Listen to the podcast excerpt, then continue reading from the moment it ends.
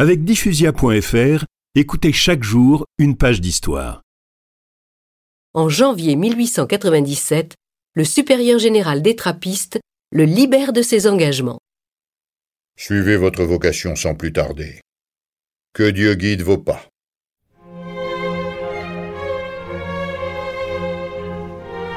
Charles part de nouveau en Palestine et arrive le 5 mars à Nazareth, vêtu comme le plus pauvre des paysans.